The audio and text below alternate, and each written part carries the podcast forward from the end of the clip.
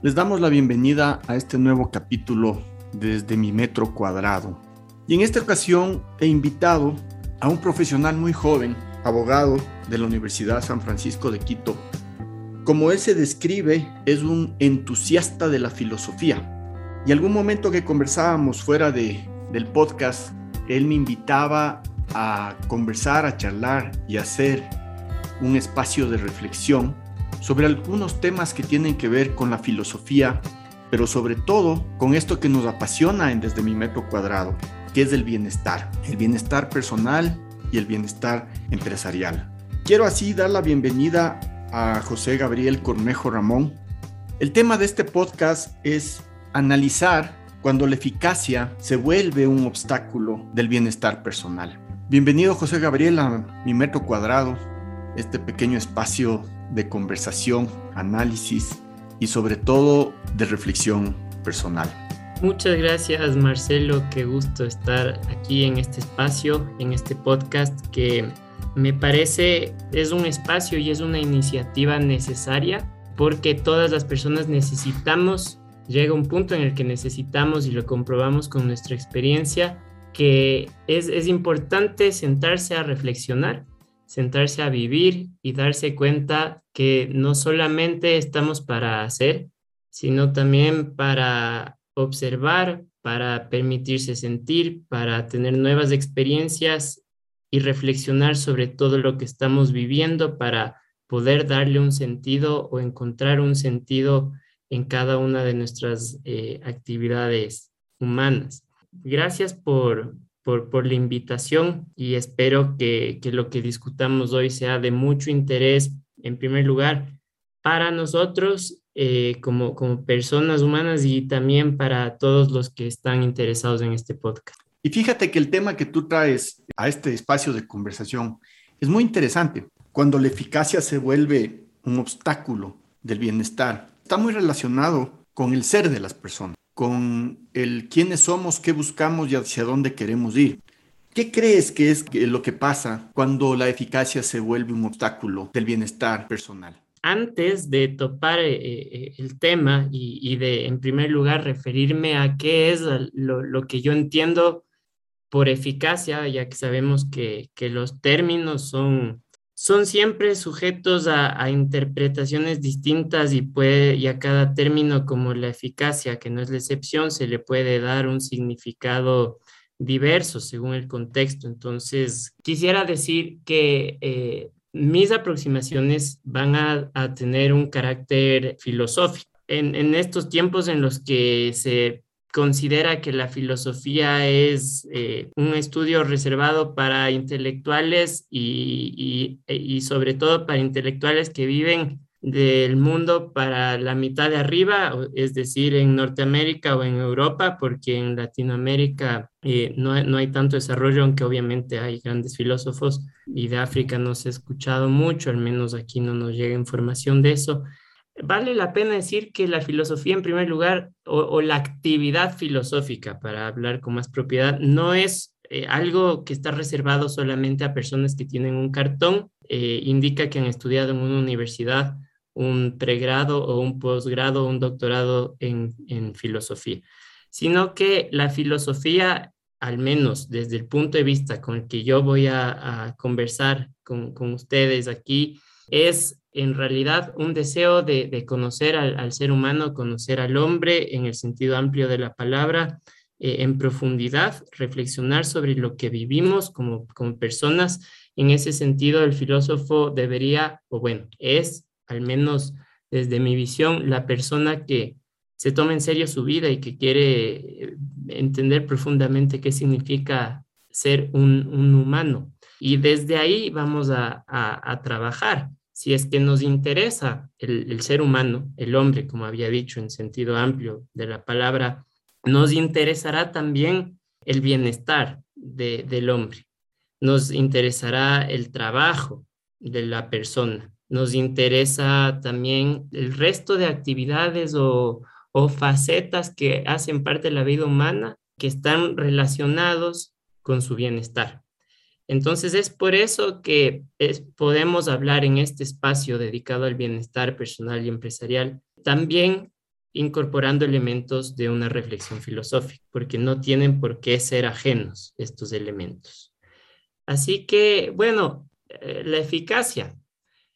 Eh, cuando aquí hablemos de, eficacia, cuando yo me refiero a eficacia en esta conversación, quiero ser bien claro en que eh, hago alusión a la búsqueda de resultados, a tener por objetivo lograr transformar la realidad que me rodea, ya sea haciendo un documento en una computadora o, construyendo una máquina eh, o, no sé, lavando los platos, pero obtener un resultado. Tengo un resultado en mente que yo quiero obtener y cuando lo obtengo de manera adecuada, a eso es a lo que le llamo eficacia. Sin embargo, la eficacia se, que, en sí misma no, no tiene por qué ser mal, mirada o no tiene por qué ser eh, juzgada como algo negativo per se, se puede en realidad convertir en un obstáculo para el bienestar. Y por eso queremos aquí analizar cuándo sucede esto, cuándo la eficacia se convierte en un obstáculo para el bienestar. Creo yo que principalmente sucede cuando se busca el resultado por el resultado, el trabajo por el trabajo, sin ninguna otra consideración que obtener eh, ese, ese resultado. Antes de seguir adelante, José Gabriel, quisiera coincidir en algo desde el coaching, que es lo mío, que es, que es lo que yo desarrollo, que es mi profesión. ¿Y por qué digo quisiera coincidir? Porque el coaching también trabaja mucho desde el ser. Y obviamente lo que buscamos a través del coaching es que las personas logren, a través de su propia, propia reflexión, estos espacios de bienestar, de estar bien consigo mismo, que eso es el bienestar, y que no solamente sea en el ámbito laboral, sino que sea primordialmente en el ámbito personal, que redunda obviamente en que si tú estás bien personalmente, laboralmente vas a tener muchos logros. Y en torno al punto de eficacia, coincido plenamente en el concepto que tú estás utilizando desde el punto de vista empresarial, porque empresarialmente la eficacia es eso, la búsqueda de un objetivo, de un logro, de una meta a alcanzar. Obviamente aquí vamos a tener que sumarle ese ingrediente importante de cuánto esto se puede buscar un obstáculo. Y me gustó mucho este concepto que tú decías, no el logro del, del buscar el objetivo por ser el objetivo, sino que tenga una trascendencia en la persona y que esté más allá de solamente la búsqueda del objetivo. Entonces creo que ahí podemos tener varias coincidencias en los conceptos. ¿Y por qué hago esta reflexión desde mi escucha? Porque creo que es importante que las personas que oyen este podcast entiendan que vamos a llegar darles unos tips que estén relacionados con su bienestar personal y con el bienestar empresarial.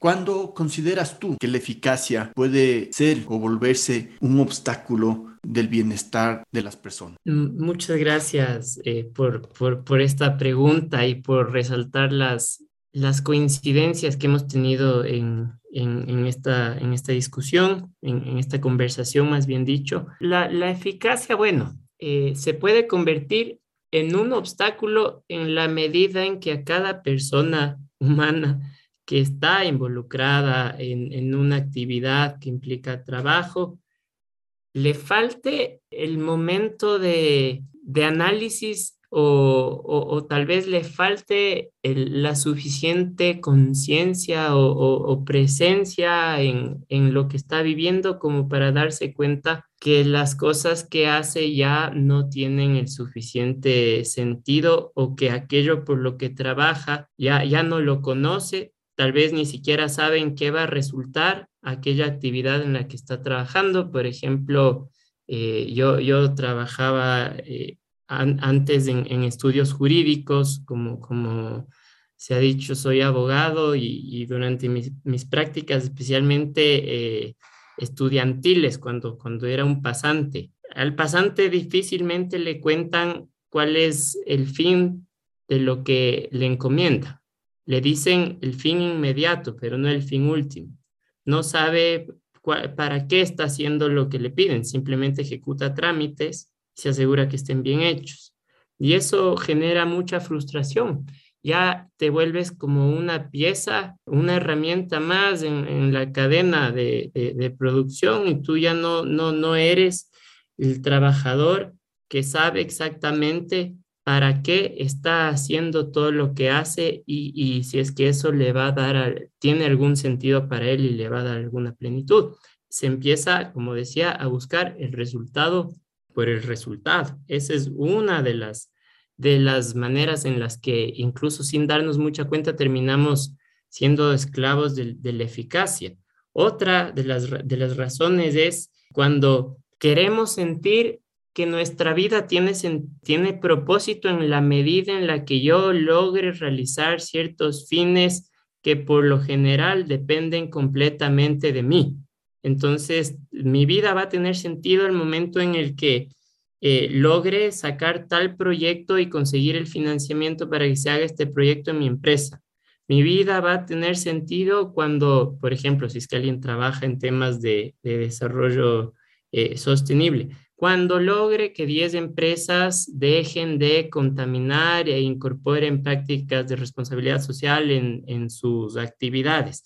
Eso tiene sentido para mí, es el propósito de mi vida, pero como se busca un resultado nada más y, se quiere ser eficaz a toda costa y lograrlo a toda costa, descuidamos otros aspectos que son también fundamentales en nuestra vida humana y comenzamos a pensar que mi felicidad depende exclusivamente, porque no digo que no tenga su importancia, pero que depende exclusivamente de los resultados que yo logre con mi actividad.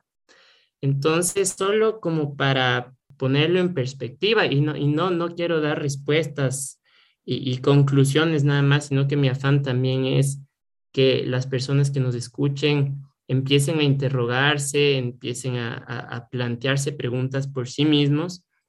Pero lo, lo, que quería decir es, caemos en, en la esclavitud frente a la eficacia cuando no nos damos cuenta que nuestra vida se compone no solo de hacer cosas, sino también de momentos de actuar. Esto lo voy a traducir en otras palabras porque, porque estoy tomando aquí elementos de la filosofía clásica en los que se distingue el, el agere, que es el, el, el actuar, y el facere, que es el hacer. Todo el trabajo está relacionado con el facere, el hacer. Yo transformo la materia y resulta en una obra. Yo trabajo para lograr un resultado, conseguir un objetivo.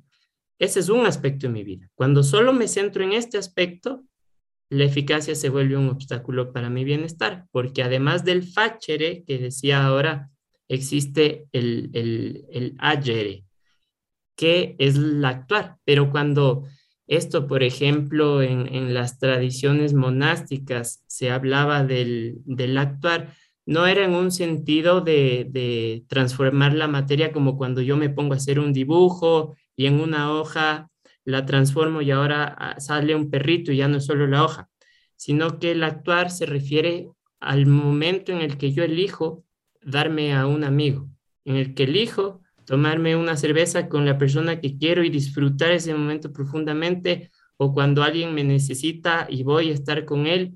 Y aunque físicamente quede cansado, me doy cuenta que, que experimento un bienestar que es mucho mayor pese a mi cansancio físico.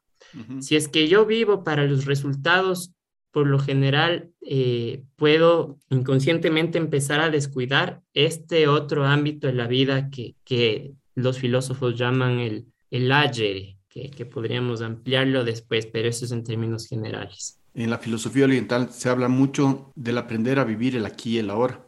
Y está muy relacionado con lo que tú acabas de decir, que la eficacia puede ser un enemigo al momento de verla desde el punto de vista de que solo querer lograr cosas para lograr la supuesta felicidad en el momento en que yo saco mi título. Eso era uno, de, los, de los objetivos. Entonces, cuando llegas y sacas tu título, tuviste una, una felicidad momentánea, posiblemente de minutos o días, y se te pasó. Y luego te vuelves a poner otro objetivo y dices, bueno, voy a ser feliz cuando eh, logre comprarme el auto que quiero. Y cuando logras comprarte el auto que quieres, tu momento de la felicidad puede durar unos minutos.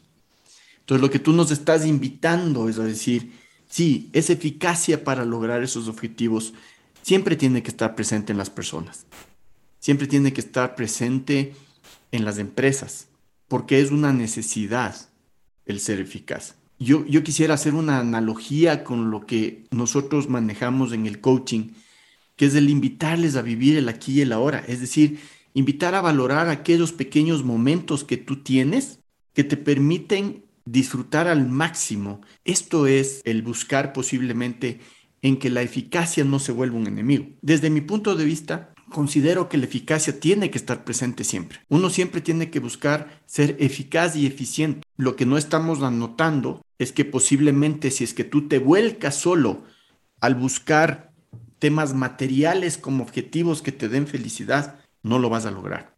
Entonces hay una coincidencia muy grande. ¿Para qué es importante, Gabriel, el que la eficacia no se vuelva un obstáculo en mi bienestar? ¿Para qué es importante para las personas? Es, es una pregunta que toca uno de los aspectos más profundos de nuestra existencia, que es precisamente como, como decíamos, la búsqueda de, la felicidad, eh, que Aristóteles ah, cuando habla y analiza el tema de, la felicidad humana, señala que para que la felicidad sea, sea tal, eh, necesariamente tiene que ser estable, no, no, no puede ser pasajera muy a propósito de, lo que conversamos.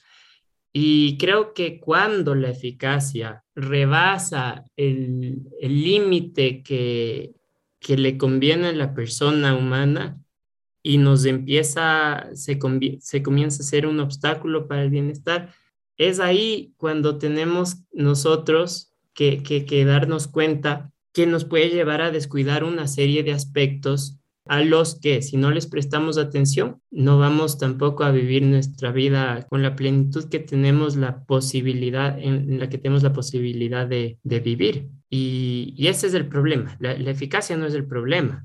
El problema es la búsqueda de la eficacia como un fin, como algo que puede ser un, fin en, en, mi vida, porque, claro, sí, yo, yo de hecho todos los días trato de ser eficaz en mi trabajo no, porque tengo miedo a que me despidan, sino porque yo quiero trabajar bien y si voy a trabajar, voy a trabajar bien, porque eso también hace parte de mi bienestar. El, problema, el obstáculo es cuando la eficacia me hace descartar todo lo que está en el plano de la gratuidad y que no entra en la lógica de la productividad eh, o del resultado inmediato. Y esto me puede confundir a tal punto que me lleva a olvidar mis prioridades. Eh, por ejemplo, ¿cuántas personas eh, casadas que, han hecho la elección de, casarse y de formar una familia porque aman a su, a su, a su esposo, a su esposa, a sus hijos? ¿Cuántos eh, finalmente terminan olvidando que su prioridad es esa persona que aman por buscar los resultados? Buscar el resultado, que salga mi proyecto, que salga mi objetivo. Y en cambio, gastar tiempo con la persona que se ama, como no parece cambiar sustancialmente mi realidad, no, no, no, al menos no, sí lo hace, pero no es tan evidente. Entonces, no quiero perder el tiempo. Y al renunciar a, todo lo que se mueve en el ámbito de, la gratuidad, de, de, aquello que haces por la única razón eh, de, que lo amas o, por pura pasión. La, eficacia nos puede hacer olvidar que existe este, esta parte fundamental en nuestra vida, en nuestra vida humana. Entonces, fíjate que tú me llevas a, a un pensamiento, ¿no? Lo que yo estoy rescatando de tu conversación es cuando yo miro la eficacia como un fin para obtener bienes materiales y le dejo un poco a un lado que no está mal, está bien. La eficacia también tiene que servir para eso. Pero cuando me vuelco al 100% a esa eficacia, tú utilizaste una palabra que me quedó como que marcada cuando ponías el ejemplo de la relación familiar. Dijiste, ¿por qué gastar tiempo? Entonces yo quisiera darle la vuelta y decir, invierte tiempo en los seres que amas, invierte tiempo en, aquellos, en aquellas cosas que, que realmente te van a dar bienestar porque posiblemente eso te va a dar el salto a que tú logres un bienestar tal que tu eficacia laboral pueda ser una cosa que te debe a, conseguir los logros. Cuando hablamos de felicidad, hablamos de, que el ser humano piensa que la vida es trabajar duro para conseguir lo que quiero y luego ser feliz. Y desde mi punto de vista y desde el punto de vista de la ciencia de la felicidad y desde esa fórmula hay que cambiarla. Tienes que aprender a ser feliz y una vez que seas feliz vas a trabajar duro y obviamente vas a conseguir el éxito y vas a conseguir lo que tú te estabas proponiendo en tu bienestar personal y económico. ¿Por qué hago esta comparación? Porque la conversación que tú acabas de tener me lleva a mí a ese pensamiento. Y creo que lo que tenemos que transmitirles en esta conversación tan que vamos a tener que ir cerrando y le voy a pedir a Gabriel que posiblemente hagamos una segunda parte. Vamos a ver cómo nos va con esto. Yo lo que les quiero invitar a las personas que nos escuchan en este capítulo de es a que reflexionen sobre qué es lo que quiero primero. Primero analizar cuál es el real propósito de mi vida y en función de eso ver si es que en ese propósito estoy buscando que la eficacia sea no mi enemigo, sino posiblemente mi colaborador. Antes de cerrar y ir a los tips, te quisiera invitar a que les dejes una última reflexión a las personas y seguida de esta última reflexión ¿cuáles serían tus tips para que la eficacia no se vuelva ese obstáculo de nuestro bienestar? Me encantaron estas, estas reflexiones que, que hiciste. Primero porque o se es feliz ahora o no se es feliz. No, o eres o no eres, porque la felicidad no, no, no es un posible, no, no está en el futuro, ya que el futuro no existe como tal. Y la otra cosa es que sí, la eficacia tiene que ser nuestro colaborador, y, al decir eso, al escuchar eso, pensé, pensé en una frase de, Aristóteles y también retomada por eh, Tomás de Aquino, que eh, dice, lo propio del sabio es ordenar. No, no, se trata de suprimir nada, no se trata de suprimir la eficacia, simplemente se trata de ponerle en el orden que, que debería estar en nuestra vida si es que queremos que nuestra vida sea plena. Y, nada, como, como tip, y creo que nos va a tocar profundizar en esto, y acepto la, invitación, eh, es la búsqueda, para mí, la búsqueda de la verdad, el amor por un arte y descubrir la gratuidad que conlleva amar a un amigo. Esas tres son las eh, experiencias más grandes y comunes a todos los seres humanos que nos pueden enseñar a ir más allá de la eficacia y usarla en nuestro favor, y, pero que se quede ahí. Bueno, yo como tips les dejaría que, que sigan esta, este, este tema de la filosofía, fíjense que es, es muy interesante, y que pongan en práctica esta, este, este lema de la filosofía oriental, que es aprende a vivir el aquí y el ahora. Y el aprender a vivir el aquí y el ahora simplemente es aprender a disfrutar de esas pequeñas cosas. Muchas gracias José Gabriel por el espacio que nos has brindado. Les pedimos a todos que nos sigan en Spotify, en Google Podcast, en Apple Podcast. Desde mi metro cuadrado siempre estará para ustedes. Hasta el próximo capítulo.